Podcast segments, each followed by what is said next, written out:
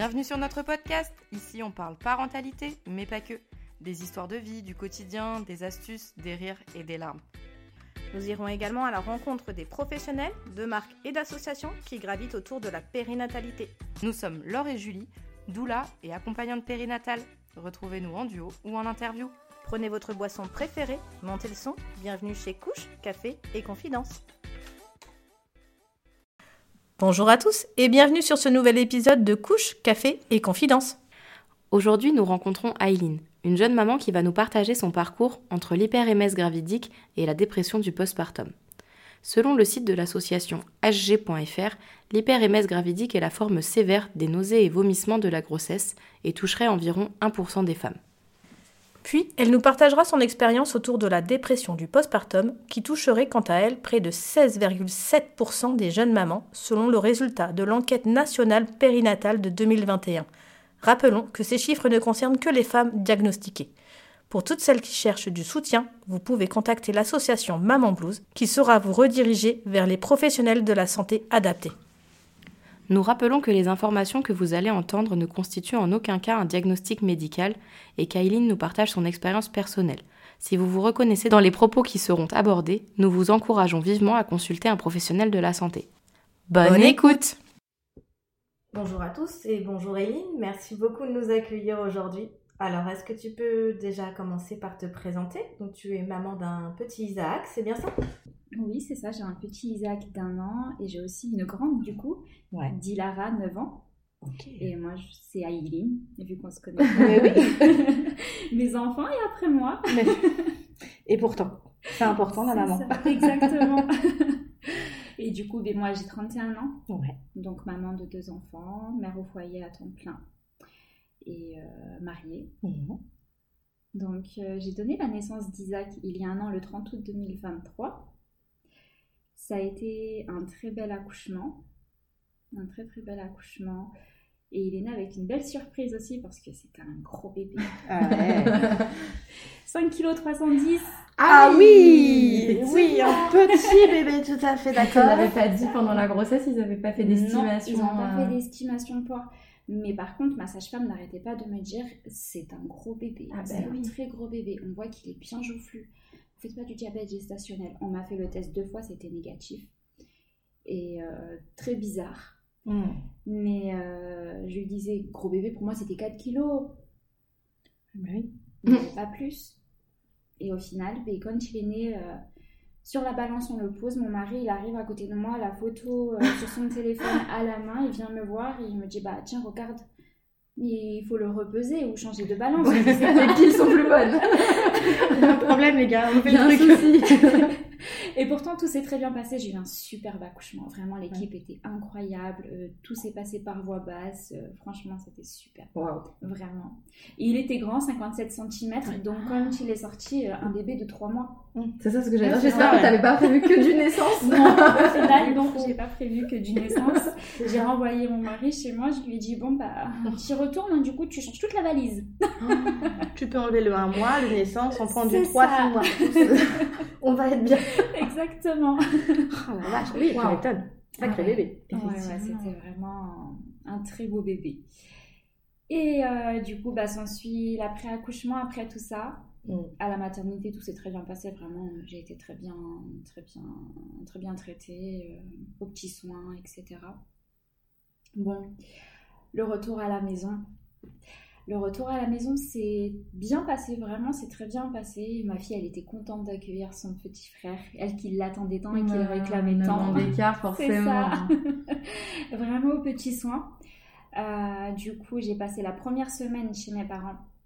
Au bout de la première semaine, malheureusement, on a eu le décès de mon beau-père, Oui. le papa de mon mari, qui a dû, dans l'élan, partir au pays. Mm.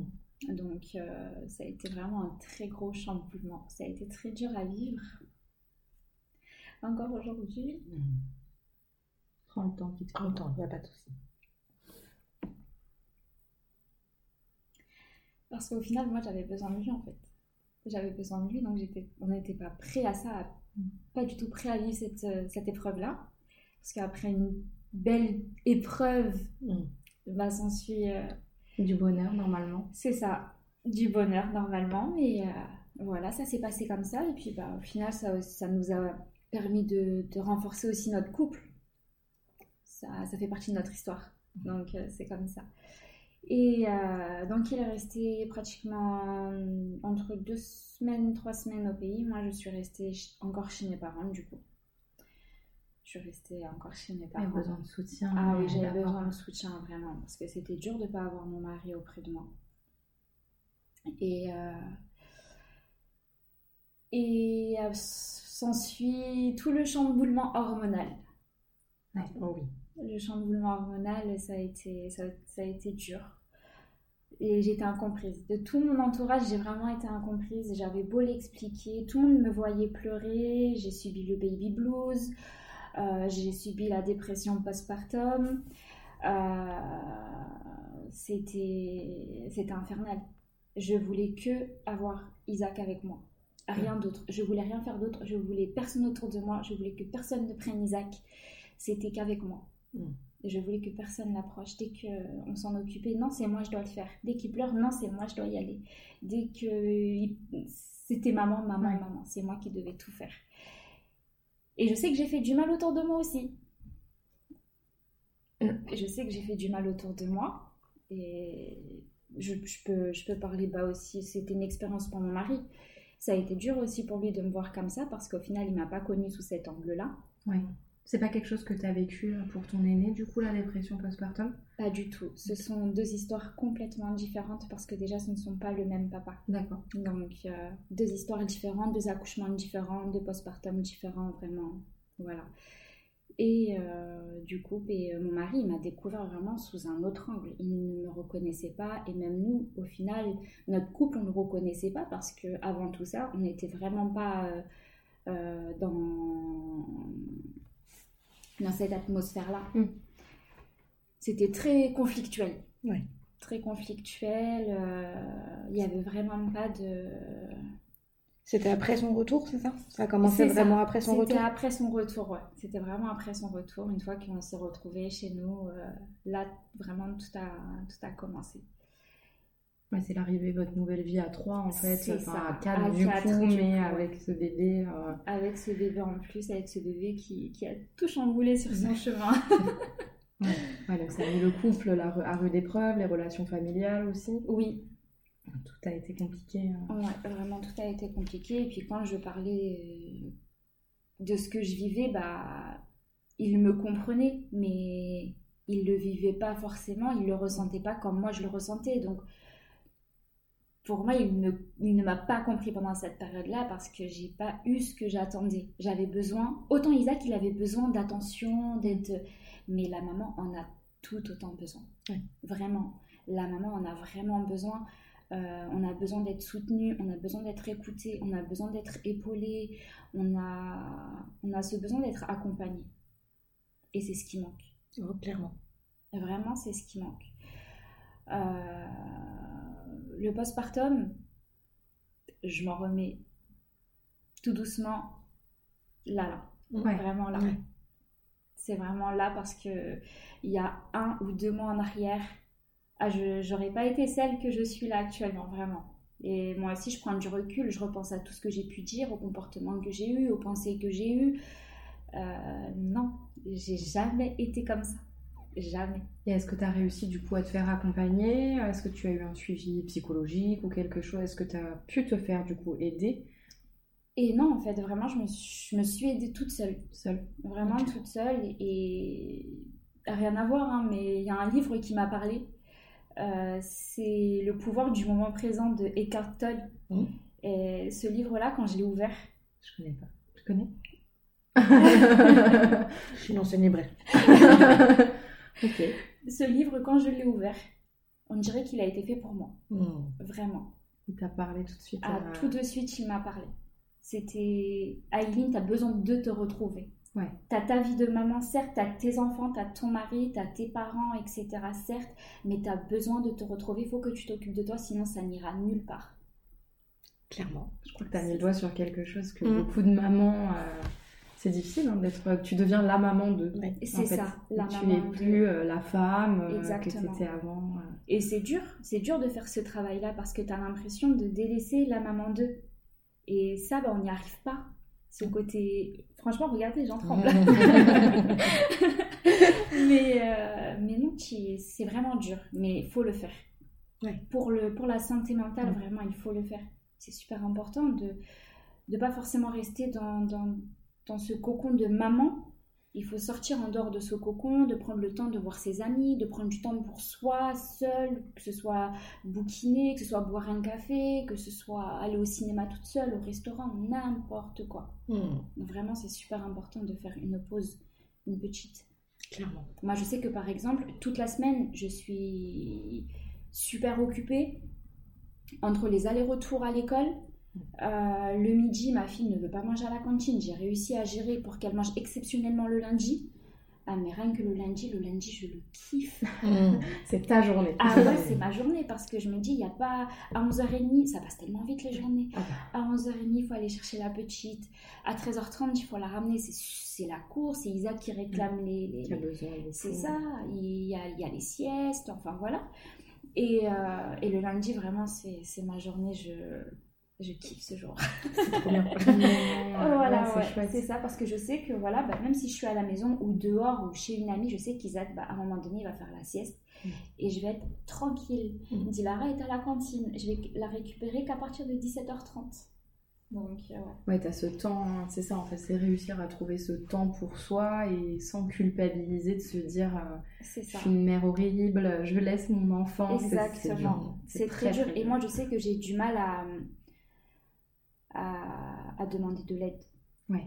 J'ai du mal à aller chercher, à aller chercher quelqu'un et, et lui dire euh, s'il te plaît, aide-moi. Ou même quand mon mari il me demande, hein, des fois, euh, tu veux que je fasse quelque chose? Non, c'est bon. Mm. Alors qu'au final, euh, je pense que si je lui, je lui demande de l'aide, ça peut lui faire que plaisir. Oui, puis il propose. C'est ça qu'il propose au final. Mais j'ai du mal, j'ai du mal avec ça. J'ai du mal avec ça, mais encore plus avec mes enfants, de les faire regarder, de, par exemple, les crèches, etc. J'ai vraiment du mal avec ça. Donc, euh, tant que Isaac ne va pas à l'école, ouais, parce que j'ai fait la même chose avec Dilara au final. Elle n'a jamais été à la crèche, à part euh, vers deux ans et demi pour vraiment la préparer pour Ouais, un cette peu. séparation avant la rentrée. Mais euh, je ne l'ai pas fait. J'ai pas réussi à me séparer d'elle avant la rentrée officielle. Mhm. Et Isaac, je sais que ça va être la même chose. Et ça, justement, ton entourage, est-ce que tu as réussi un petit peu maintenant? Est-ce qu'ils comprennent? Est-ce que c'est quelque chose tu as réussi à mettre des mots Non. dessus? Non. Non, non, non, vraiment, ils ne comprennent pas. Et puis, euh, même en, en ayant parlé avec euh, ma maman, c'est pareil. Elle ne comprend pas parce que les mamans de, de, de chez nous, euh, elles n'avaient pas ce, ce, ce- Elles voyaient pas les choses comme nous, en fait, Ouais. aujourd'hui. Je pense qu'aujourd'hui, on arrive vraiment dans, dans, dans un milieu où la parentalité revient, où la santé mentale revient. Complètement, la où- parole se libère. Voilà, c'est ça. Alors qu'avant, on revient à des années en arrière, il n'y avait pas tout ça. Non, mais pas, ouais. Non, c'est clair. Donc, euh, ouais. Donc, euh, tant mieux. C'est ça. Vraiment, Faut tant que ça bouge. C'est ça, il faut que ça bouge, vraiment, parce que c'est important. Et tu as réussi un petit peu euh, sur internet ou des choses comme ça à trouver des mamans qui partageaient la même chose que toi Tu as réussi un petit peu à échanger Bah, déjà avec mes amis, Ouais. parce que j'ai eu des amis, bah voilà, par exemple, je suis venue à l'événement avec ma copine, donc on a pu en parler, j'ai pu mettre des mots, j'ai pu échanger. Mais quand on te dit, ah non, moi tout va bien dans mon couple, ah non, bah moi ça va, euh, Ouais. tu te poses des questions au final. Bon, on sait très bien, ça va très bien pour Ça va certaines. toujours très bien. Oui, puis est-ce que les gens disent et la réalité Voilà. Ce qu'on dit en face, euh, voilà, et ce qui se passe réellement. C'est hein. ça, et comme hier, c'est pareil, j'ai parlé avec une copine, enfin voilà, je lui ai partagé mon, mon- mon projet de participer à, sur votre podcast. Et, euh, et là, de fil en aiguille, elle me disait, tu sais, j'étais loin d'imaginer que tu avais fait une dépression postpartum, Aileen. Et Je lui ai dit, mais oui, parce que sur les réseaux, tu montres que ce que tu as envie de ça, montrer. tout à fait. Exactement. Mais même hors réseau, Même hors finalement, réseau, quand on arrive final. devant l'école, Voilà. quand on est avec les autres mamans, tout va bien, Tout oui, tout va bien, euh, C'est tout ça. est- Exactement. Et, euh, et puis, on a continué la discussion. Et là, elle me dit, tu sais que moi, avant d'emménager là où, euh, où je suis actuellement, j'étais en dépression aussi. Ouais. Je lui ai dit, d'accord. Mais j'ai été étonnée parce qu'elle ne le montrait pas non plus. Ouais, Et la parole c'est ça, se en libère. fait. Tout à fait, la parole se libère.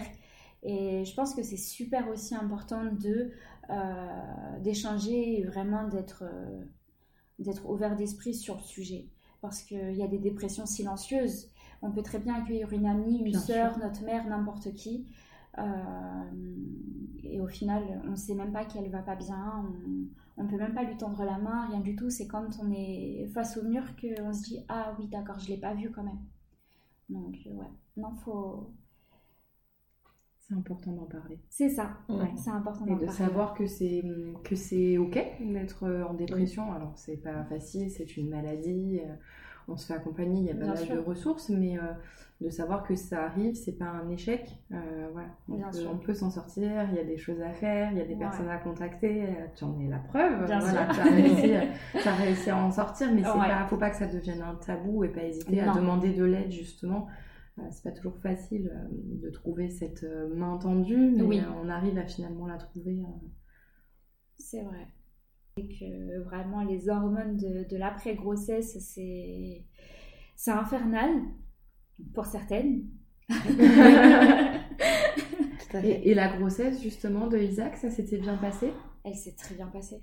Elle s'est vraiment très bien passée sous le, thème, sous le terme pardon, hormonal. Ouais. Vraiment. Après les six premiers mois, j'ai été très malade. Mhm. J'ai fait de l'hyper-MS gravidique. Ça a été une très mauvaise période de Ouais. ma grossesse.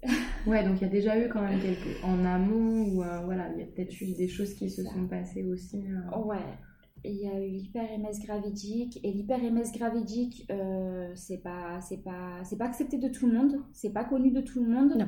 Euh, Est-ce que tu peux juste expliquer rapidement ce que c'est, justement? Alors l'hyper-MS gravidique, c'est euh, des nausées intenses, continuelles, Ouais. Pendant longtemps, très longtemps.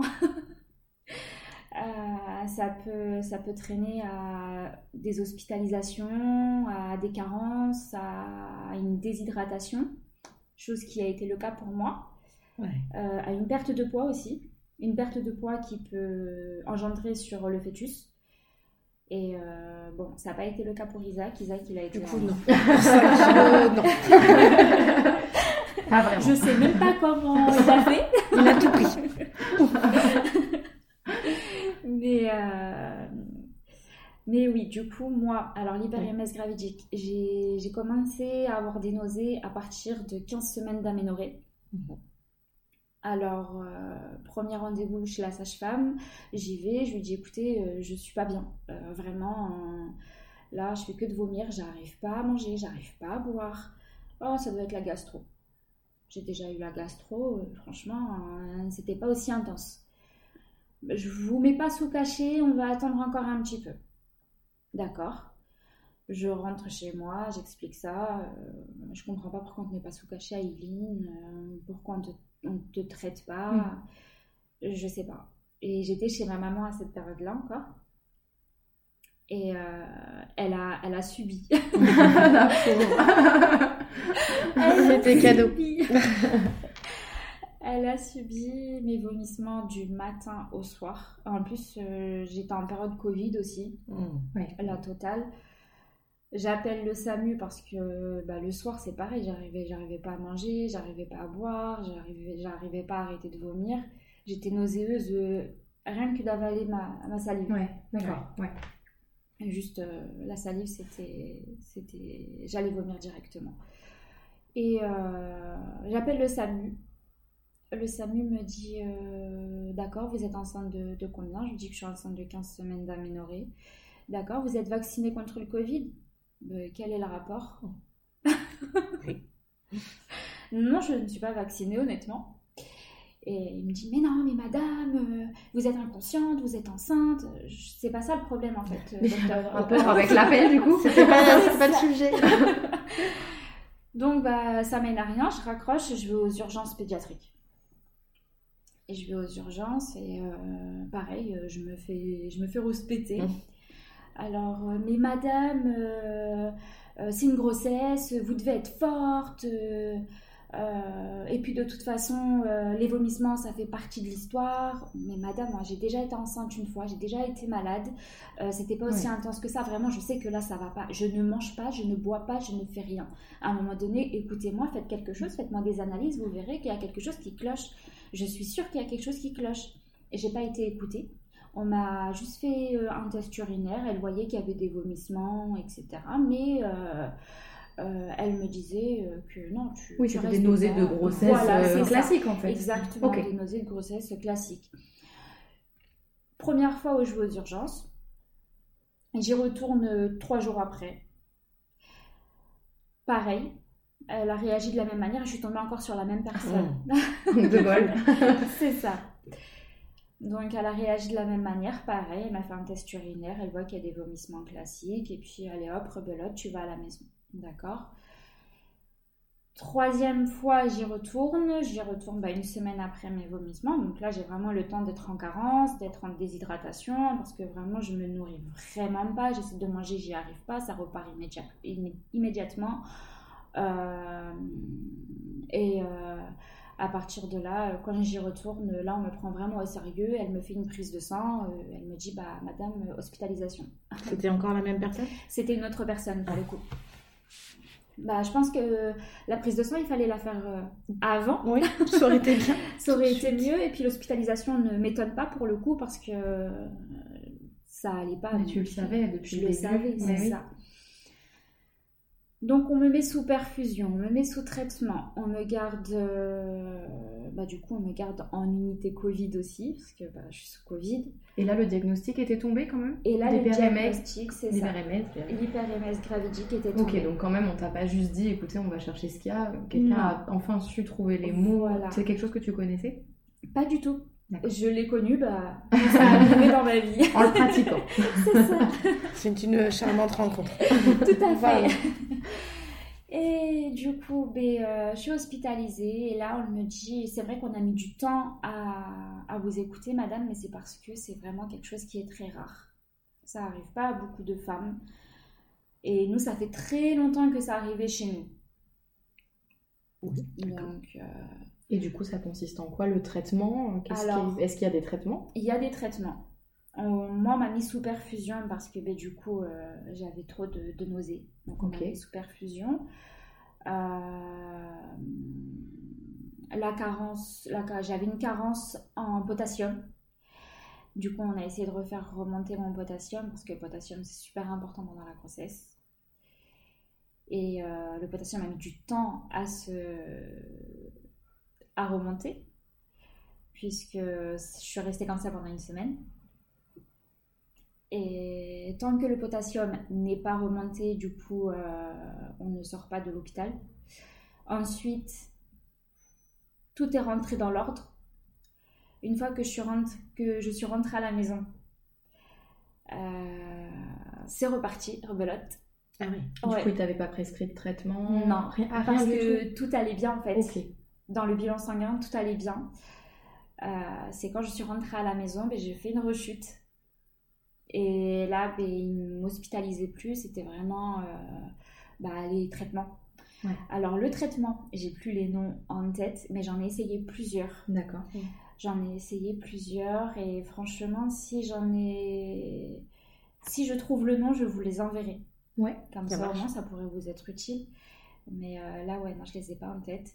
Mais j'en ai essayé trois. J'ai eu trois ordonnances, ça, je m'en rappellerai. Vraiment, je- moi, j'ai Oh. été... euh, Comment on appelle ça? Euh... Un cobaye. Un cobaye. Un cobaye. Exactement. Et c'est quoi du coup C'est des antivomitifs? C'est c'est- c'est des traitements qui consistent en... Enfin, c'est quoi l'idée en C'est fait? ça, en fait, l'idée, c'est vraiment d'être euh, sur, sur, quelque, sur un produit qui, qui empêche les nausées, qui Ouais, stoppe donc tout faut ça. trouver celui qui est efficace, à bonne dose, Exactement. etc. Tout à fait, c'est ça.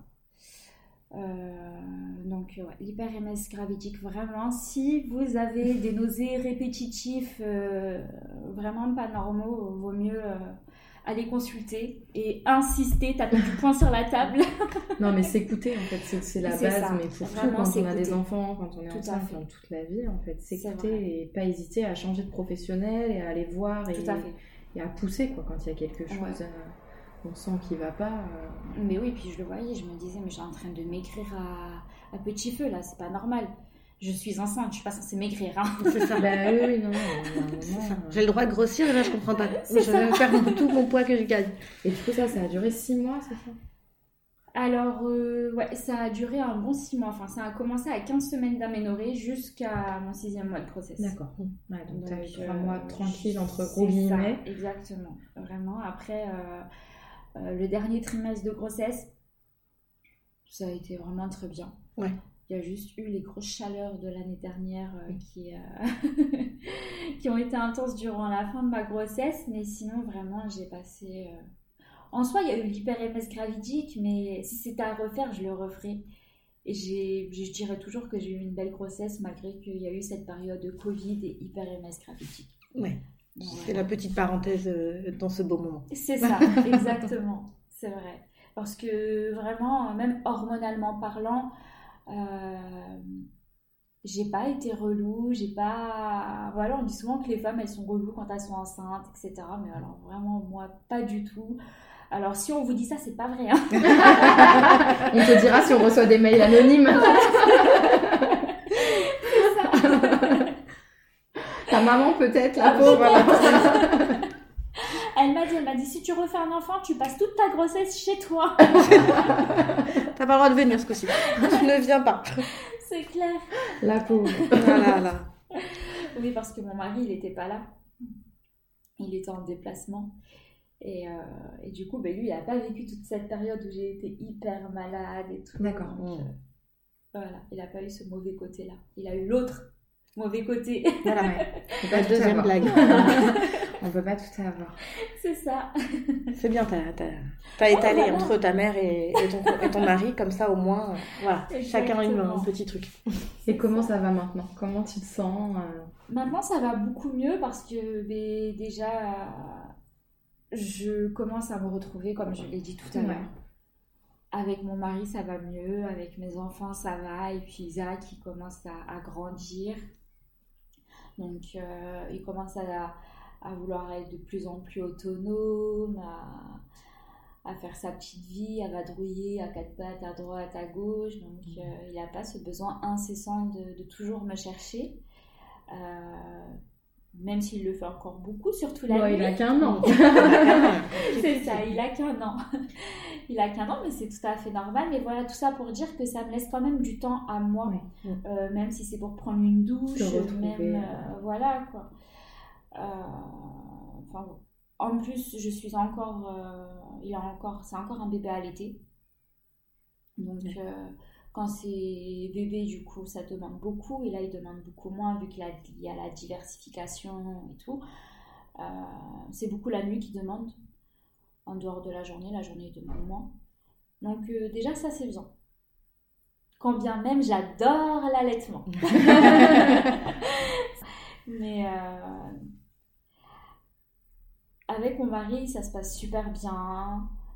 J'arrive à trouver du temps pour moi. Avec ma fille, ça va aussi. Il y a de quoi être fière de toi, ma fille.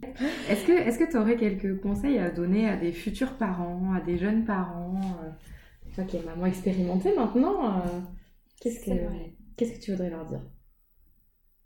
Alors déjà, j'aimerais dire aux futures mamans que si vous avez un projet de grossesse et que ce projet de grossesse se réalise durant votre grossesse, écoutez-vous.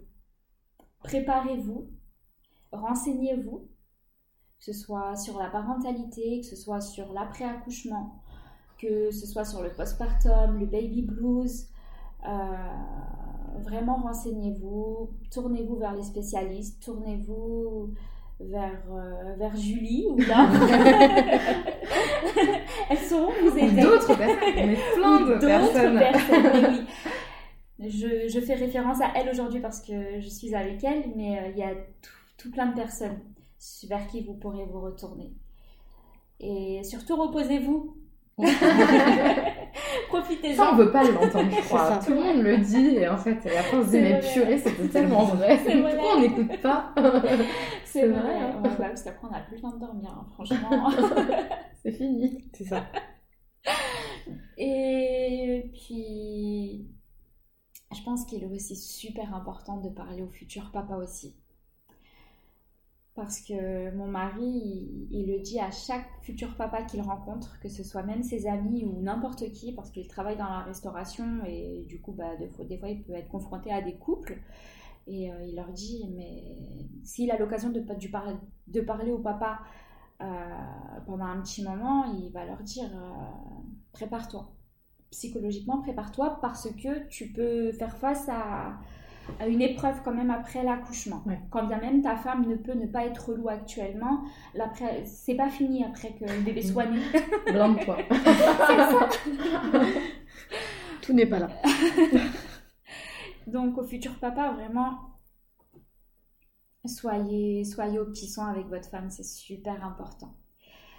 Elle a besoin de vous, tout comme le bébé a besoin de vous, c'est vrai, tout comme vous avez besoin de faire connaissance avec votre nouveau-né, j'en doute pas du tout, mais la maman a énormément besoin aussi. Il y a beaucoup de fatigue après l'accouchement, il y a beaucoup de douleurs qu'elle ressentent. Euh, il y, a, il y a la dépression, encore une fois, vraiment j'insiste dessus parce que moi, elle m'a claqué. Euh, il y a le mental, il y a le désordre, il y a la désorganisation, il y a le nouveau moi. Euh, parce que quand on n'est pas maman déjà une fois, ben, c'est une nouvelle connaissance de soi.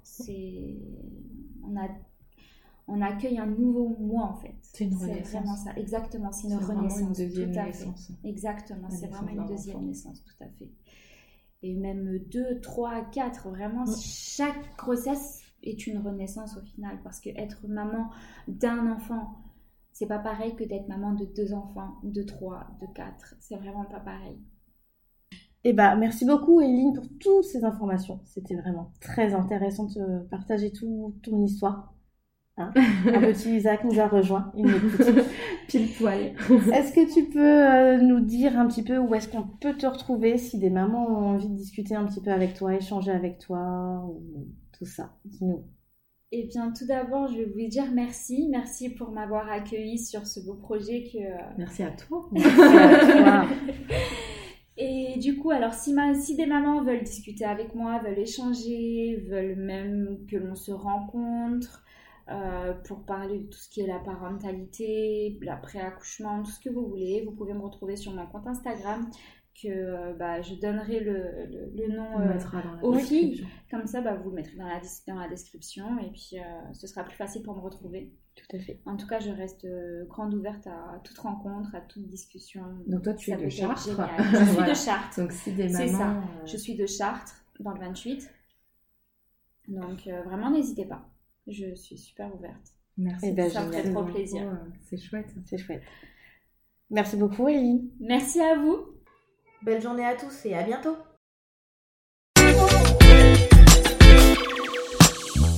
Merci pour votre écoute. Abonnez-vous pour ne rater aucun épisode. Et parce que ce podcast, c'est nous, mais surtout vous, si vous souhaitez nous partager votre histoire, vous êtes les bienvenus. Contactez-nous. À très bientôt sur Couche, Café et Confidence.